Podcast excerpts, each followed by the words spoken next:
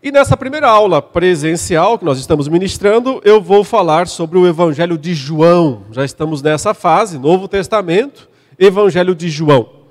E a maneira como eu escolhi para dar aos irmãos um panorama, uma introdução e um panorama do Evangelho de João, foi justamente falar sobre os chamados sete milagres ou sete sinais que o Senhor Jesus realizou e que João registrou. E, claro, ele mesmo faz uma ressalva no livro, na, na, nesse evangelho, dizendo que Jesus fez muito mais do que sete. Mas vocês sabem que João, o apóstolo, filho de Zebedeu, tinha alguma predileção pelo número sete. Isso aparece no evangelho, mas acima de tudo, como acho que já tive a oportunidade de mostrar com mais detalhes aos irmãos em outros momentos, em outros cursos, em outras pregações, é o livro do Apocalipse, também escrito por João, onde mais esse número aparece. Esse número 7 é tão usado por uma razão simples. Né? Sete são os dias da semana. Deus criou o mundo em seis dias. Descansou no sétimo, lá na criação. Então, esse número 7 passa a desempenhar, né, a simbolizar uma ideia de completude, de plenitude, de, de, de algo realmente pleno, completo. E assim, aponta para o próprio Deus, o próprio caráter de Deus, que é o único, evidentemente, completo. Vamos ver algumas coisas introdutórias aqui sobre o Evangelho de João. Como sabemos, ele também é conhecido como o quarto Evangelho. Quarto porque tem três antes. E esses três são os primeiros, são chamados de evangelhos sinóticos. Provavelmente os irmãos se lembram né, dessa expressão, desse termo, e justamente esse termo sinótico quer mostrar a diferença dos três primeiros evangelhos para o quarto. A diferença é que os três primeiros são sinóticos. Você diz, fiquei na mesma, né? Não me ajudou em nada essa definição. Ajuda sim, porque se você entender o sentido da palavra sinótico, sinóptico, né? Então a ideia é uma só ótica, uma só visão.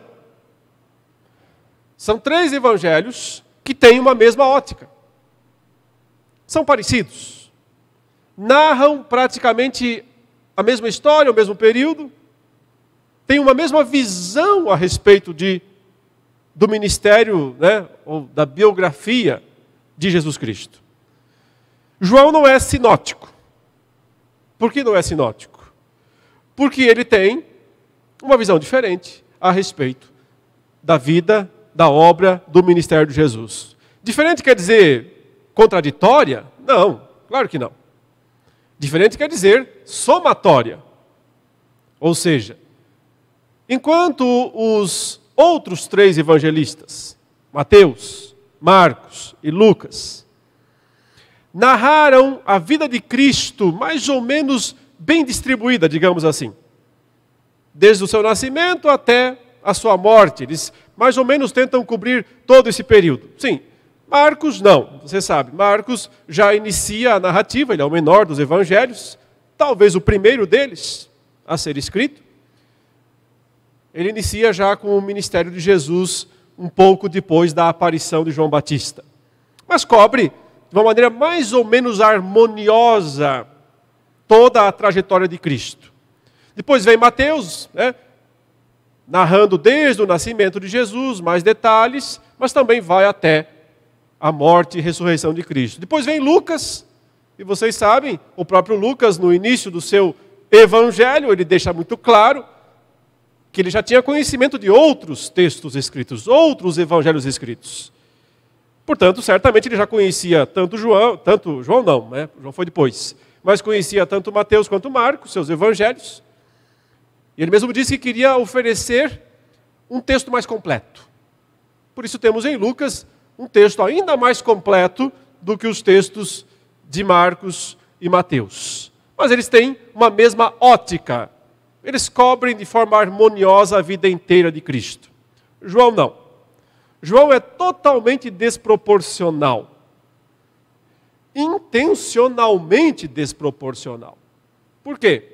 Porque João pouco se interessa em narrar episódios a respeito da, do, da, do nascimento de Jesus, dos seus primeiros anos.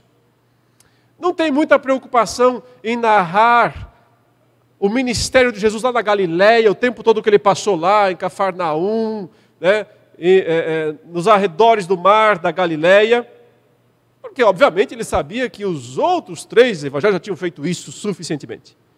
Então, ele se concentra, basicamente, naquela, naquele finzinho da vida de Jesus, nos seus últimos dias, e nos dá então, uma visão muito mais aprofundada a respeito das últimas semanas de Cristo.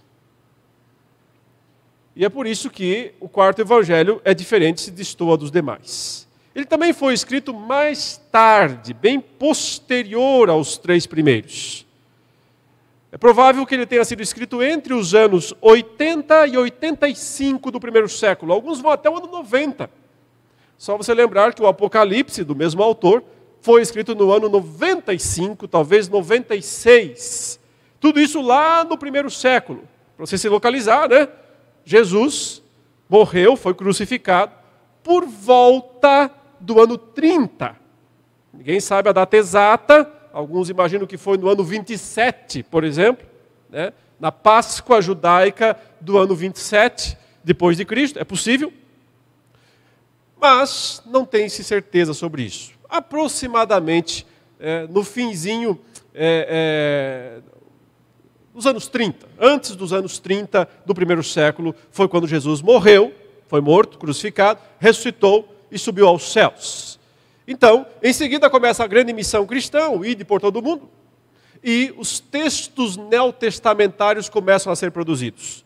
Provavelmente, os primeiros textos nem foram os evangelhos, foram as cartas as cartas paulinas devem ter sido os primeiros textos a surgirem já né, em resposta às demandas das igrejas locais. Paulo saiu fundando igreja por todo o mundo, né, ele começa ali na região da Galácia e tem seus primeiros frutos, suas primeiras igrejas.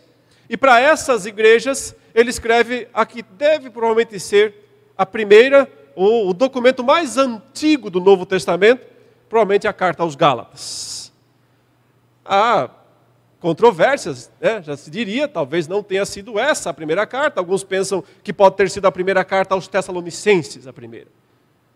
Ninguém sabe com certeza, porque não existe uma cronologia exata. Mas são os estão entre os documentos mais antigos, sem dúvida, do Novo Testamento. Um pouco depois começa a se ter a necessidade né, de que a vida de Cristo seja expressa, seja escrita, para que possa ser melhor entendida e compartilhada. Até então, se conhecia mais a vida de Cristo pela tradição oral. O que se quer dizer tradição oral? Os próprios discípulos, apóstolos, iam contando para os outros os eventos, os acontecimentos. Foi assim, ele apareceu assim, nós o vimos assim, ele falou isso, ele fez tal milagre, ele fez tal sinal, e se criou, sem dúvida, conjuntos verbais, orais, né, das, dos eventos da vida de Cristo. Mas é apenas já perto do ano 50, nós acreditamos, que surgem os primeiros evangelhos. Talvez um pouco antes, 45, 47. Mais uma vez, ninguém tem certeza absoluta das datas da confecção dos quatro evangelhos.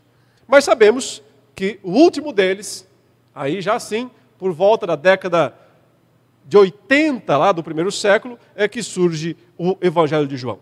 E ele surge justamente para trazer um complemento a respeito da vida de Jesus, com alguns objetivos genéricos e um bem específico. E aí estão os primeiros genéricos. Percebe-se que João está preocupado em rebater algumas heresias, alguns ensinamentos errados que já estavam entrando na igreja naqueles dias.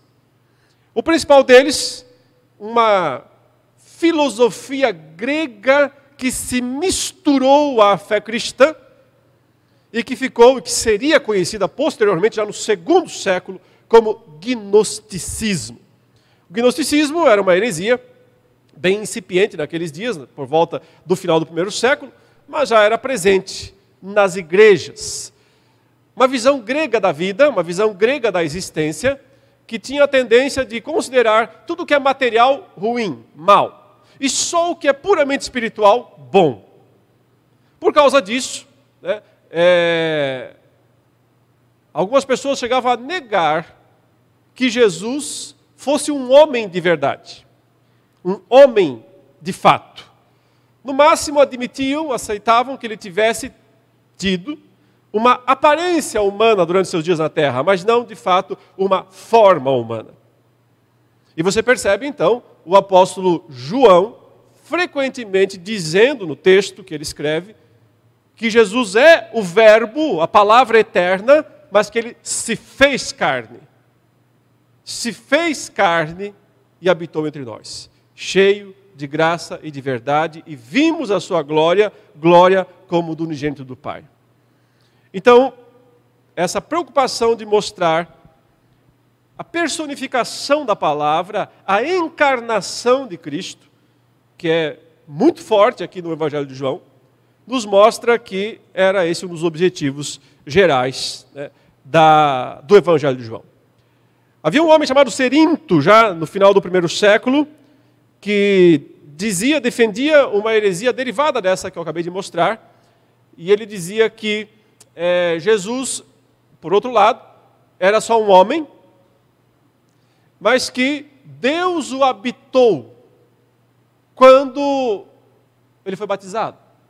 Então, quando Jesus estava lá no Jordão, e João Batista veio e batizou, naquele instante Deus veio sobre Jesus e passou a habitar Jesus, quando o Espírito desceu e passou a habitar Cristo. Porém, um pouco antes da sua morte, quando Jesus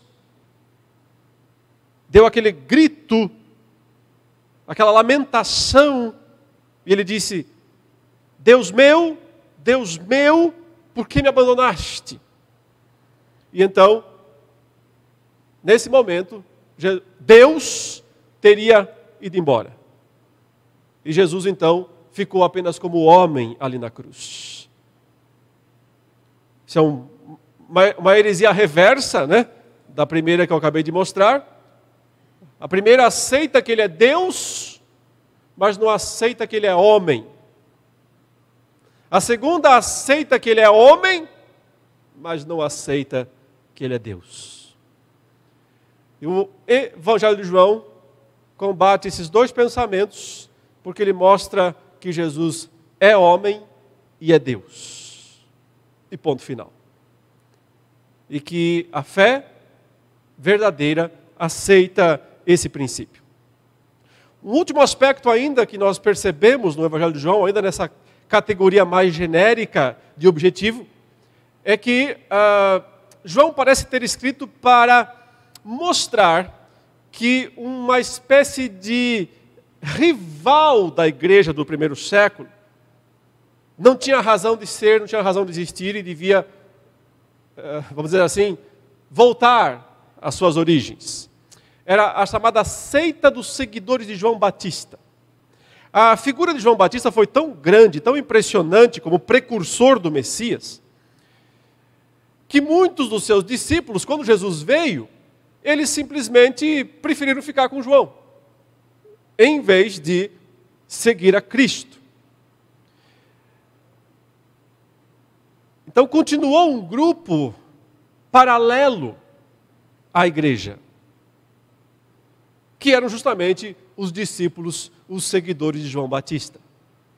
E ainda esperavam o Messias, ainda aguardavam o Messias, porque não tinham visto, não tinham compreendido que Jesus era o Messias verdadeiro. Ainda durante a vida de João Batista, um grupo de discípulos dele foi enviado até Jesus para fazer essa pergunta a Cristo. A pergunta foi: Jesus, és tu mesmo aquele que devia de vir? Ou devemos esperar outro? E por que eles fizeram essa pergunta a Cristo? Porque na concepção daqueles homens, daqueles discípulos de João Batista, o Messias viria para fazer tudo o que era necessário de uma única vez.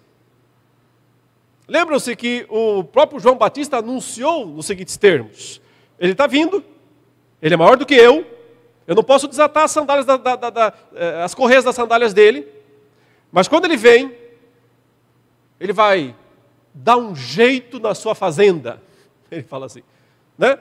Ele vai recolher o seu trigo no celeiro e ele vai queimar a palha em fogo inextinguível.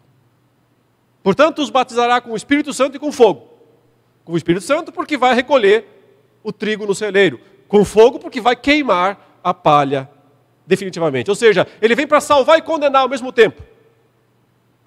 Acontece que, olhando para Cristo, não se percebia exatamente isso, pelo menos não a segunda parte.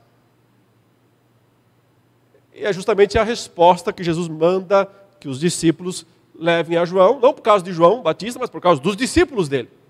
Falem para João: os cegos vêm, os surdos ouvem, e aos pobres é anunciado o evangelho do reino. Ou seja, Cristo diz o seguinte: não é esse o tempo de queimar a palha ainda. Esse é só o tempo de recolher o trigo. Então, o ministério de Cristo se desenvolve em duas etapas. A primeira etapa é sua primeira vinda, é quando ele vem para salvar. Ainda estamos na época da salvação. Ainda é o tempo sobremodo oportuno.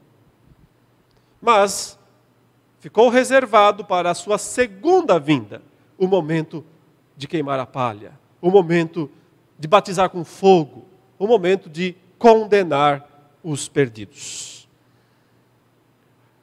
Mesmo lá no livro de Atos, você percebe no capítulo 19 que o apóstolo Paulo chega lá numa cidade chamada Corinto. E depois ele vai para Éfeso. E lá ele encontra discípulos de João Batista. Provavelmente já 20 anos para frente dos eventos. E aqueles homens ainda estão esperando o Messias. Se dizem irmãos, mas não conhecem Jesus, não conhecem o Espírito Santo, não conhecem nada. Paulo prega para eles, ora por eles, e eles são batizados com o Espírito Santo. Percebemos assim que um dos objetivos iniciais de alguns livros do Novo Testamento foi justamente mostrar que não havia razão de existir uma seita chamada Seguidor de João Batista porque João Batista foi apenas o precursor de Cristo. Cristo já veio, então todos têm que seguir a Cristo e não a João Batista.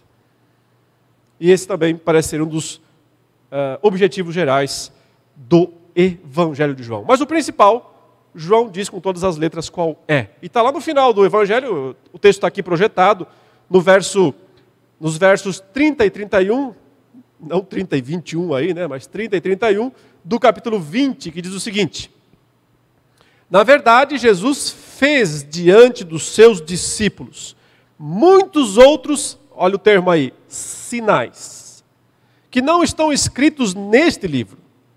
Estes, porém, foram registrados para que vocês creiam que Jesus é o Cristo, o Filho de Deus, e para que crendam, crendo tenham vida em seu nome. Então aqui está o objetivo principal, central do Evangelho de João. Ele selecionou o material, ele selecionou esses sinais, ele relatou esses sinais, e são sete, nós veremos os sete na sequência.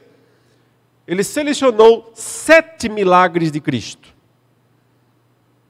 com o objetivo de, através dessa, desse relato, produzir fé. Veja, estes foram registrados. Jesus fez outros, ele diz aqui, e fez muitos outros. Mas esses aqui, esses sete que eu escolhi, João está dizendo, foram registrados para que vocês creiam que Jesus é o Cristo, o Filho de Deus, e para que crendo tenham vida em seu nome. Porque é do entendimento de João e de Jesus também, do Novo Testamento como um todo, que os milagres de Cristo, eles não foram apenas dádivas individuais que Jesus concedeu a essa ou aquela pessoa. Notem, os milagres de Cristo foram reais. Ele realmente os realizou, né, historicamente, fisicamente. Pessoas receberam aqueles milagres. Indivíduos foram agraciados pelos milagres que Cristo fez. Sim. Mas o objetivo de Cristo com esses milagres não era só isso. Não era apenas aliviar o sofrimento, ou a dor, ou a perda, ou a fome, ou a sede de uma ou duas pessoas, ou que sejam cinco mil, os que estavam lá comendo dos pães. O objetivo de Cristo ao realizar aqueles sinais era apontar algo com eles. Até porque um sinal é isso mesmo, né? Para que serve um sinal? Vamos pensar aqui, né, modernamente, né, um sinal de trânsito. Você anda pela rua e você vê uma placa, você vê um sinal, um sinal de trânsito. Para que ele serve? Ele aponta alguma coisa. Ou seja, ele não é um fim em si mesmo. O objetivo não é você ficar parado na frente do sinal dizendo: que placa maravilhosa. Acho que vou levar essa placa para minha casa. Não faça isso, senão você vai preso. O objetivo não é parar ali e ficar puramente admirando um sinal. E também não é criar outros iguais, reproduzir aquilo em escala, em larga escala. O objetivo é olhar para aquilo e dizer: ah, isso aqui significa isso tem um significado, aponta para alguma coisa. E os milagres que Cristo re realizou e que foram registrados aqui, esses sete, foram com qual propósito?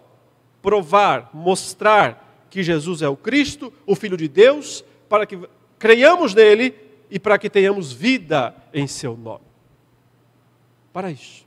Então, Cada milagre que Cristo realizou aponta para algo do seu caráter, do caráter de Cristo, do seu poder, da sua grandeza, da sua soberania, mas especialmente aqui como Salvador. Porque mais do que os benefícios físicos temporários que algum milagre possa realizar, Jesus sabe que nós precisamos do maior de todos os milagres, que é a salvação. A salvação eterna. Mais do que dar um pouco de pão, como ele deu, e alimentou cinco mil pessoas, mas ele próprio disse: esse pão aqui que vocês comeram agora matou a fome de vocês, mas só temporariamente. Temporariamente. Amanhã vocês precisarão comer de novo. Ou seja, o milagre em si não é suficiente. E por isso as pessoas não deviam ter, como tem, infelizmente, modernamente, né, nas igrejas evangélicas, essa fixação pelos milagres em si mesmos. Porque quando elas têm essa fixação pelos milagres em si mesmos, elas estão olhando só para a placa, admiradas pela placa. Que placa maravilhosa, eu quero tanto essa placa. Eu quero tanto esse pão. Mas amanhã você tem fome de novo porque é apenas um sinal temporário. Mesmo uma cura, ela não te dá vida eterna. Só te dá uma sobrevida. Mesmo uma ressurreição. E o sétimo milagre em João é a ressurreição de Lázaro. Não fez Lázaro viver para sempre. Foi uma sobrevida. Mais tarde, Lázaro morreu de novo. O benefício dos milagres é um benefício temporário e limitado. Mas o que eles apontam, o significado deles, que é Cristo, como pessoa divina e nosso Salvador, aí são benefícios eternos. E é assim que nós fazemos um uso melhor dos milagres, nós entendemos o que eles de fato significam. Vejamos então, um por um, e claro que vai ser muito rápido, porque nosso tempo não dá aqui para fazer uma exposição completa. Né? Qual foi o primeiro milagre de Cristo? Foi aquele que está registrado em João 2, versos 1 a 12, o milagre onde Jesus transformou né, a água em vinho.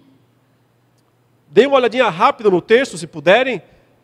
Os versículos aí 1 até o 12, eu não vou ler todo o texto. Vocês conhecem a história? Era um casamento acabou o vinho. E Jesus, então, se dispôs a transformar aquela água em vinho. E um bom vinho, né? Isso que nós sabemos. Inclusive, o relato foi aí, lá no verso 10, o noivo, agradecido, falou para Jesus, né? É, é, na verdade, o responsável pela festa chamou o noivo e disse: Todos costumam servir primeiro o vinho bom, e quando já beberam muito, serve o vinho inferior. Você, porém, guardou o melhor vinho até agora.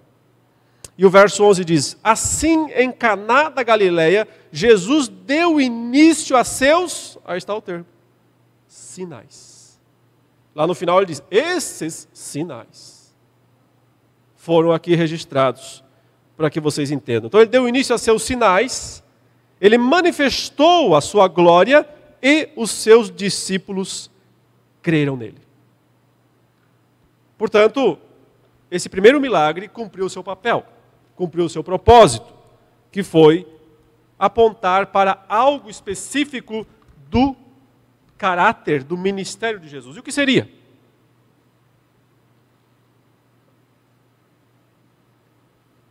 Seria o poder que Jesus tem de transformar as coisas, de mudar a própria natureza das coisas. Água é uma coisa, vinho é outra coisa. E o Senhor, quando exerce seu poder sobre um elemento assim, ele pode transmutá-lo, ele pode mudar a essência e transformar isso em algo totalmente diferente e, claro, muito melhor. Na sequência desse milagre, nós temos o encontro de Jesus com Nicodemos, aquele que era um mestre em Israel um grande teólogo, um grande conhecedor das Escrituras, mas um homem sem vida verdadeira. Só conhecimento não basta. E o Senhor o confrontou exatamente dizendo: quem não nascer de novo não pode ver o reino dos céus. Nicodemos, como um mestre, ele rebate a inserção de Jesus e diz: como é que um homem velho pode nascer outra vez? pode entrar no ventre e nascer segunda vez? Então vejam, meus irmãos, acompanhem comigo no capítulo 3 a resposta de Cristo, no versículo 5 em diante, capítulo 3 de João, verso 5, quando ele diz: Em verdade, em verdade lhe digo, quem não nascer da água e do espírito não pode entrar no reino de Deus. O que é nascido da carne é carne. O que é nascido do espírito é espírito. Não fique admirado por eu dizer, vocês precisam nascer de novo. O vento sopra onde quer, você ouve o barulho que ele faz, mas não sabe de onde ele vem, nem para onde vai. Assim é todo que é nascido do Espírito. O que Jesus está dizendo é o seguinte: só Ele tem o poder de transformar gente que é apenas carne, só carne, em espírito através do processo do novo nascimento, que é operado do alto. Não tem técnica humana, não tem fórmula humana. Até hoje ninguém descobriu a fórmula para transformar instantaneamente água em vinho. E provavelmente nunca descobrirá. Porque aquilo não foi uma mera alquimia, aquilo foi um milagre. Um milagre, um sinal, um milagre direto vindo diretamente da onipotência de Deus. Assim como o Senhor transformou água em vinho, ele transforma pecadores em santos, ele transforma perdidos em salvos, ele transforma gente velha, que acha que não tem mais solução, em gente nova, nascido de novo. Só Ele pode fazer isso. E esse é o primeiro dos seus milagres, e é, é a primeira indicação do seu ministério, do que Jesus veio para de fato realizar. O segundo milagre, ou sinal, está registrado em João 4, nos versículos 43 a 54. E nesse texto, vocês também se lembram da história, Jesus foi chamado por um homem, né? um oficial, provavelmente aí de origem romana.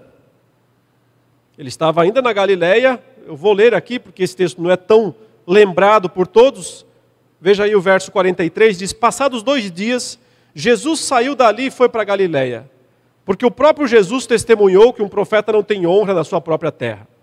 Assim, quando chegou a Galileia, os galileus o receberam porque viram todas as coisas que Jesus tinha feito em Jerusalém por ocasião da festa a qual eles também tinham comparecido. Jesus foi outra vez a Caná da Galileia, onde fez o primeiro milagre, veja aí, onde tinha transformado água em vinho. E havia ali um oficial do rei, cujo filho estava doente em Cafarnaum. Quando ouviu dizer que Jesus tinha vindo da Judéia para a Galiléia, foi até ele e pediu-lhe que fosse curar o seu filho, que estava morrendo. Então Jesus lhe disse: Se vocês não virem sinais e prodígios, de modo nenhum crerão. Para isso servem os sinais de Cristo, para que creiam. Porque ele dizer, vou fazer mais alguns, para que vocês possam crer em quem eu sou. O oficial pediu mais uma vez: Senhor, venha antes que o meu filho morra. Jesus respondeu: Vá, o seu filho vai viver. O homem creu na palavra de Jesus e partiu. Quando já estava a caminho, os seus servos vieram ao encontro dele, anunciando-lhe que o seu filho estava vivo. Então perguntou a que horas o seu filho havia sido sentido melhor. Informaram: ontem, a uma hora da tarde, a febre o deixou. Com isso, o pai reconheceu que aquela era precisamente a hora em que Jesus tinha dito a ele: O seu filho vai viver. E ele e toda a sua casa creram. Este foi o segundo sinal que Jesus fez, depois de ir da Judéia para a Galiléia. Essa cura que Jesus realizou, a distância, né? Uma cura EAD. Hoje nós estamos aí nos tempos de ensino à distância. E aqui foi a primeira cura à distância. Jesus nem precisou ir até a casa do homem é, para colocar a mão em cima do, do, do, do, do servo, enfim, do filho, no caso aqui, e realizar aquela cura. Ele fez uma cura à distância. E ela ficou registrada, provavelmente é a mesma que é registrada pelos demais evangelistas, alguns acham que pode ter sido duas vezes, que teria sido um outro caso ainda registrado pelos outros três, mas o destaque está para o poder da palavra de Cristo, o poder da Sua palavra e a necessidade de que ela seja recebida com fé. Porque Jesus faz um anúncio difícil de acreditar para aquele homem. Não é verdade? Sabe, se ele fosse até a casa de fato, fizesse todo uma, um espetáculo, todo um show ali, pirotécnico, tragam instrumentos, tragam óleo, tragam um monte de coisa e nós vamos fazer um milagre. Talvez as pessoas pensem, ah, acho que isso aí ajuda a acreditar um pouco como é que vai funcionar. Mas quando ele nem vai ver a pessoa doente, de longe, sem contato algum. Apenas diz para o homem: vá, está tudo resolvido. Não é fácil. Não é fácil, não é simples de crer nisso.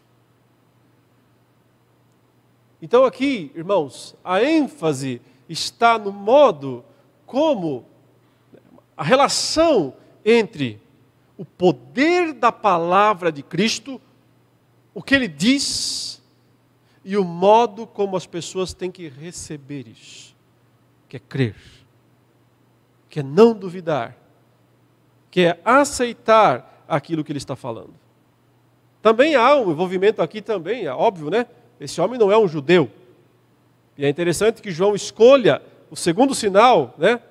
Nessa ordem, como um, prodígio realizado para uma pessoa de fora de Israel.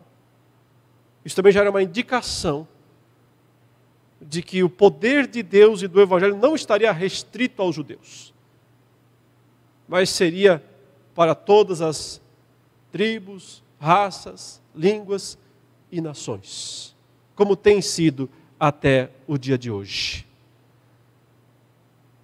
O mesmo Deus que lá no começo usou a sua palavra para criar o mundo, ele disse: haja luz, e houve luz. Usou, usou a sua palavra para criar a terra, ele disse: apareça tal coisa, surja tal coisa. Ele não precisa pôr a sua mão, ele só precisa falar. Porque todo o poder está na sua fala, na sua voz. Assim Jesus se apresenta e diz: Eu sou Deus. Creia. O segundo milagre, portanto, mostra o poder da palavra de Deus e a necessidade, sim, de que as pessoas recebam esta palavra com fé. O terceiro milagre vai mexer na ferida do judaísmo, especialmente daquele judaísmo daqueles dias, que havia se tornado extremamente legalista, preocupado com detalhes e mais detalhes, sobrecarregando o povo com observações desnecessárias, com, com mandamentos e observâncias desnecessárias, e que não entendia o valor, o papel da graça, do perdão, da misericórdia de Deus. Esse milagre, irmãos, é extremamente significativo. Eu realmente não tenho como dar todos os detalhes dele, mas vejam, o homem estava lá, um paralítico. Vejam aí a partir do, do verso 1, né, no capítulo 5 de João. O texto diz que havia um tanque, um, um lugar onde as pessoas esperavam ser curadas, chamado em hebraico Betesda, tinha cinco pórticos, e nestes, diz o verso 3, jazia uma multidão de enfermos, cegos, coxos, paralíticos, esperando uma lenda, crendo numa lenda. A lenda diz o seguinte: esperando que a água se movesse. A lenda dizia que um anjo descia de tempos em tempos, agitando-a, e o primeiro a entrar no tanque, uma vez agitada a água, sarava de qualquer doença que tivesse. O texto não está afirmando que isso acontecia, está dizendo que eles criam nessa lenda, que eles estavam ali. E um homem estava lá, enfermo havia 38 anos, o texto diz. Jesus, vendo-o deitado e sabendo que estava assim havia muito tempo, perguntou: Você quer ser curado? O enfermo respondeu: Senhor, não tenho ninguém que me ponha no tanque. Quando a água é agitada, quando eu tento entrar, outro enfermo chega antes de mim. Então Jesus lhe disse: Levante-se, pegue o seu leito e ande. E imediatamente o homem se viu curado e, pegando o leito, começou a andar. Ou seja, a primeira parte aqui mostra né, a diferença do modo de Jesus agir para lendas e tradições. Ele não precisa de rituais, ele não precisa de complementos humanos. Vocês percebem como ao longo da história da igreja, quase sempre, para que milagres aconteçam nas igrejas, tem que ter um ritualzinho. Tem que ter alguma coisa poderosa acontecendo. Então não é de Cristo, não. Jesus não precisa de nada disso. Não precisa de água agitada, não precisa de anjo descendo, não precisa de coisa nenhuma.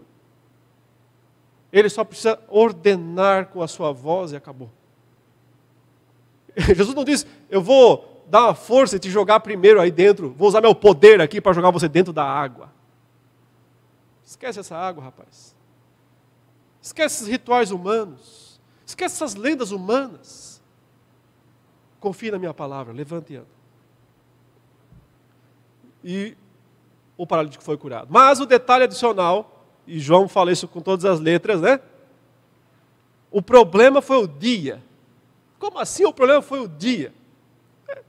O texto diz aí na sequência que aquele dia era sábado. Por isso os judeus disseram que tinha sido curado. É sábado. E nesse dia você não tem permissão para carregar o seu leito. Não é, não é engraçado isso? Aquele homem estava 38 anos enfermo, paralítico. Naquele dia ele foi curado.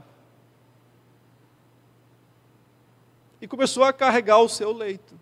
Então vieram os religiosos e nem notaram que ele tinha sido curado, para isso não interessou para eles. Eles não deram a mínima para isso.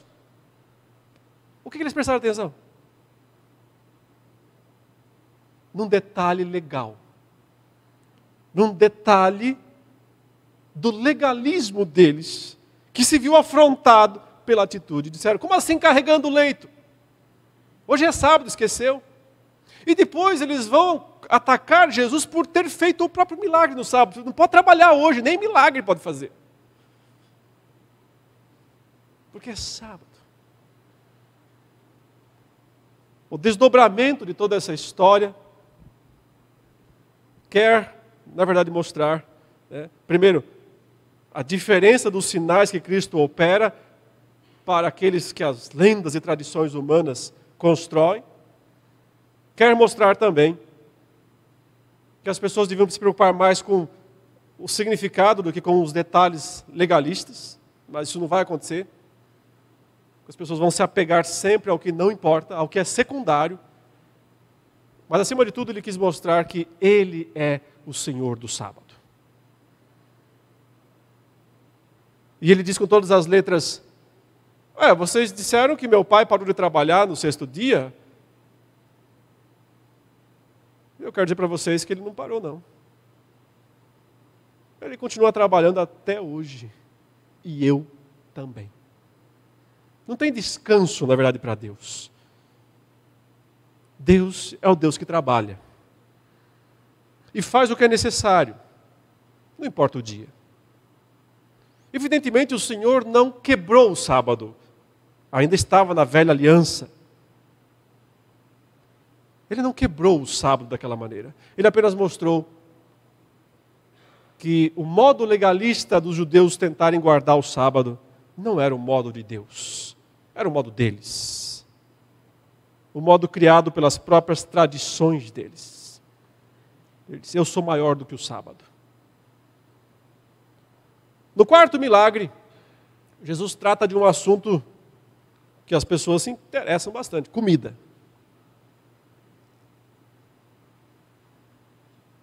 Sem dúvida, uma das nossas maiores buscas, né?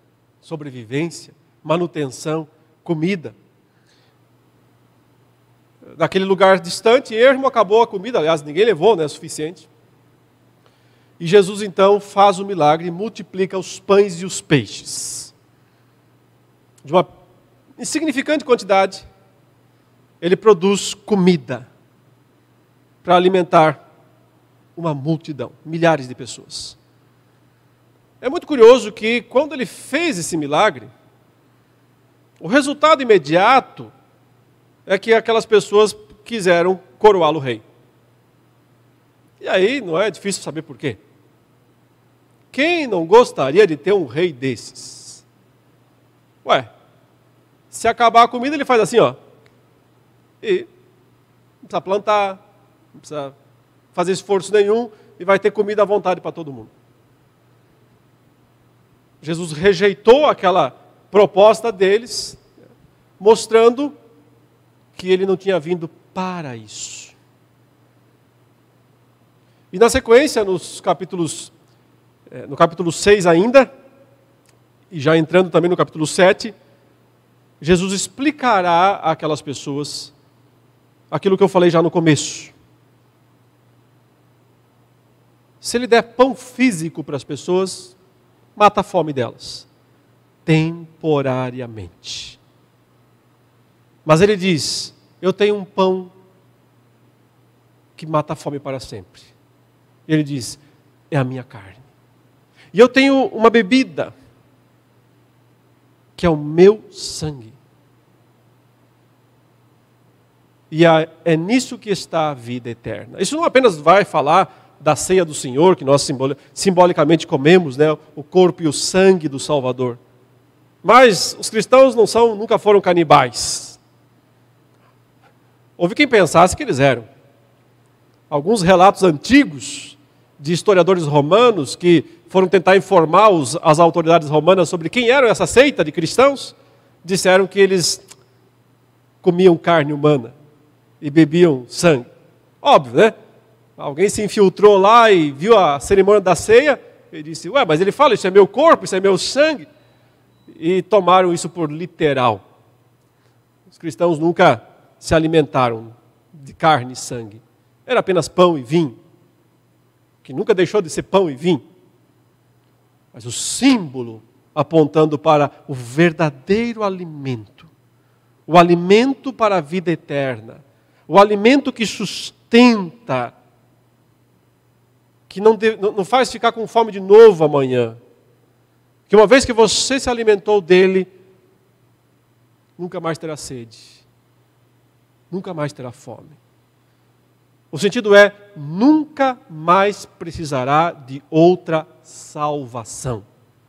Nunca mais precisará de outra salvação. Porque você já recebeu a salvação completa.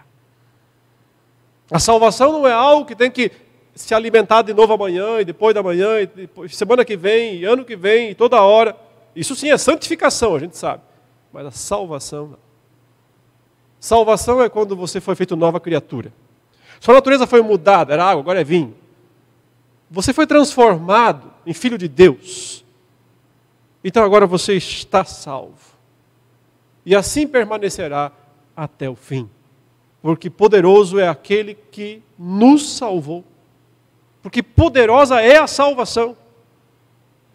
Ela não é uma coisa temporária, ela é uma coisa definitiva.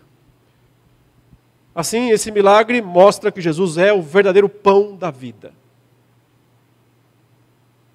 E que, sim, embora ele alimente fisicamente, ele queira fazer isso, até porque ele ensinou a orar, né, na oração dominical, o pão nosso de cada dia nos dá hoje.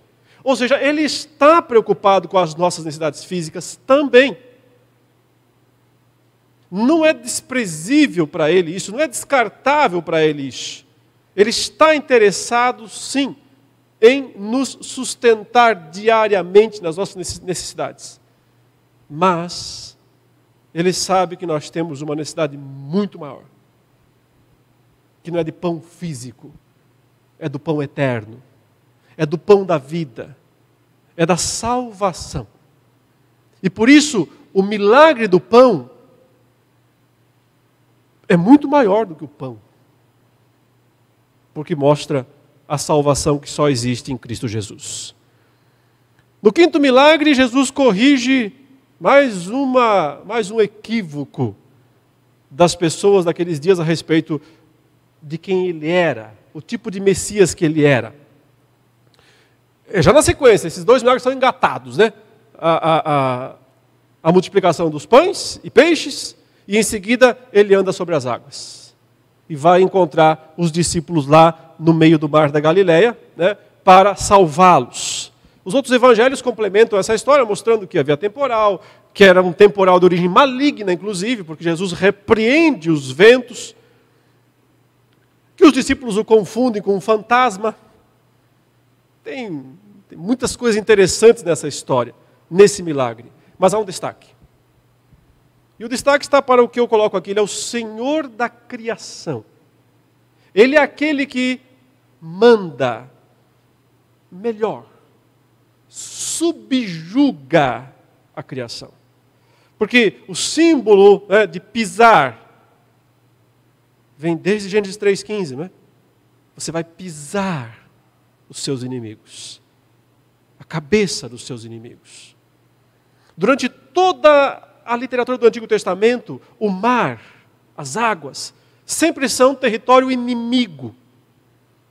Representam as nações rebeldes, representam os próprios demônios, Satanás. Lembra-se que, né, lá em Apocalipse 13, Satanás faz surgir do mar um monstro terrível que é seu principal aliado para perseguir os cristãos. E lembre-se que lá no final da Bíblia, Apocalipse diz: Vi novo céu e nova terra e não tem mar. E tudo isso é um símbolo, claro. Nada literal. O Senhor não tem nenhum problema com praia, com mar. Né? Senão eu me daria mal, porque eu gosto bastante. A questão do Senhor é o símbolo. O que simboliza o mar. Moisés, para poder fazer o seu povo passar pelo meio do mar, ele teve que fazer o quê? golpeá-lo, feri-lo com o cajado. Quando o Senhor Jesus anda sobre o mar,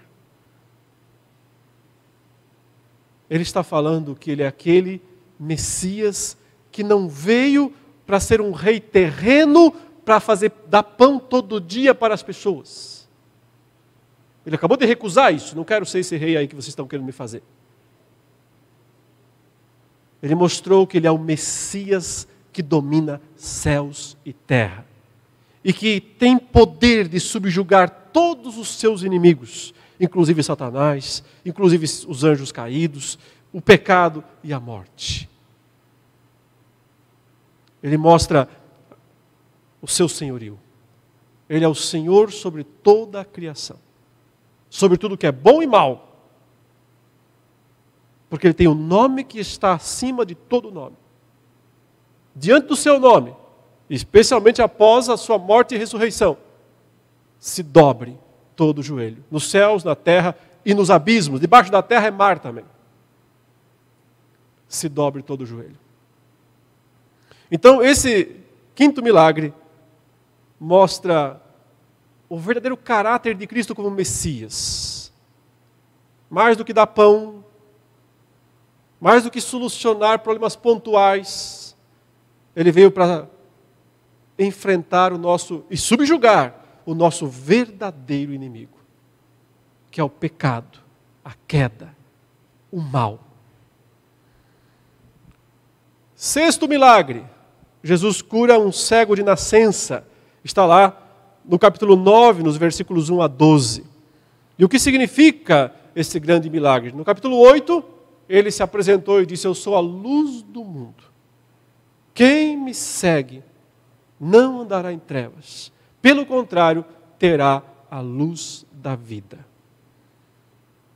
Para ilustrar, exemplificar isso, ele pega um cego de nascença, de nascença, e o faz ver. Ele está mostrando qual é a verdadeira luz. E é Ele mesmo. Todos os sinais de Cristo apontam para Ele mesmo, para quem Ele é, para o que Ele pode fazer. Para os que nele creem, para os que nele esperam. E chegamos então ao último dos milagres, o sétimo, que é o maior de todos. A ressurreição de um morto já há quatro dias. Lázaro, seu amigo. E durante toda a narrativa concernente à ressurreição de Lázaro, você percebe o tempo todo que Jesus está dizendo: Eu sou a ressurreição e a vida. Quem crê em mim, mesmo que morra, viverá. Ou seja, ele está dizendo que a morte não é o fim para aqueles que creem nele. Morrer todos vão, exceto os que estiverem vivos na volta de Cristo. Os demais todos morrerão, mas não ficarão mortos. E para exemplificar isso, ele ressuscitou alguém lá com quatro dias. Como eu disse, uma ressurreição temporária. Porque todo sinal é temporário, todo milagre, ele é temporário. Mas ele para algo que não é temporário. Ele aponta para algo que é eterno, duradouro, cujos efeitos nunca falham. E é a certeza que nós temos de que, como cristãos, nós ressuscitaremos. E assim, os sete milagres do Senhor Jesus apontam para a pessoa dele, o que ele é, o que ele pode fazer. O que se espera de nós? Que creiamos.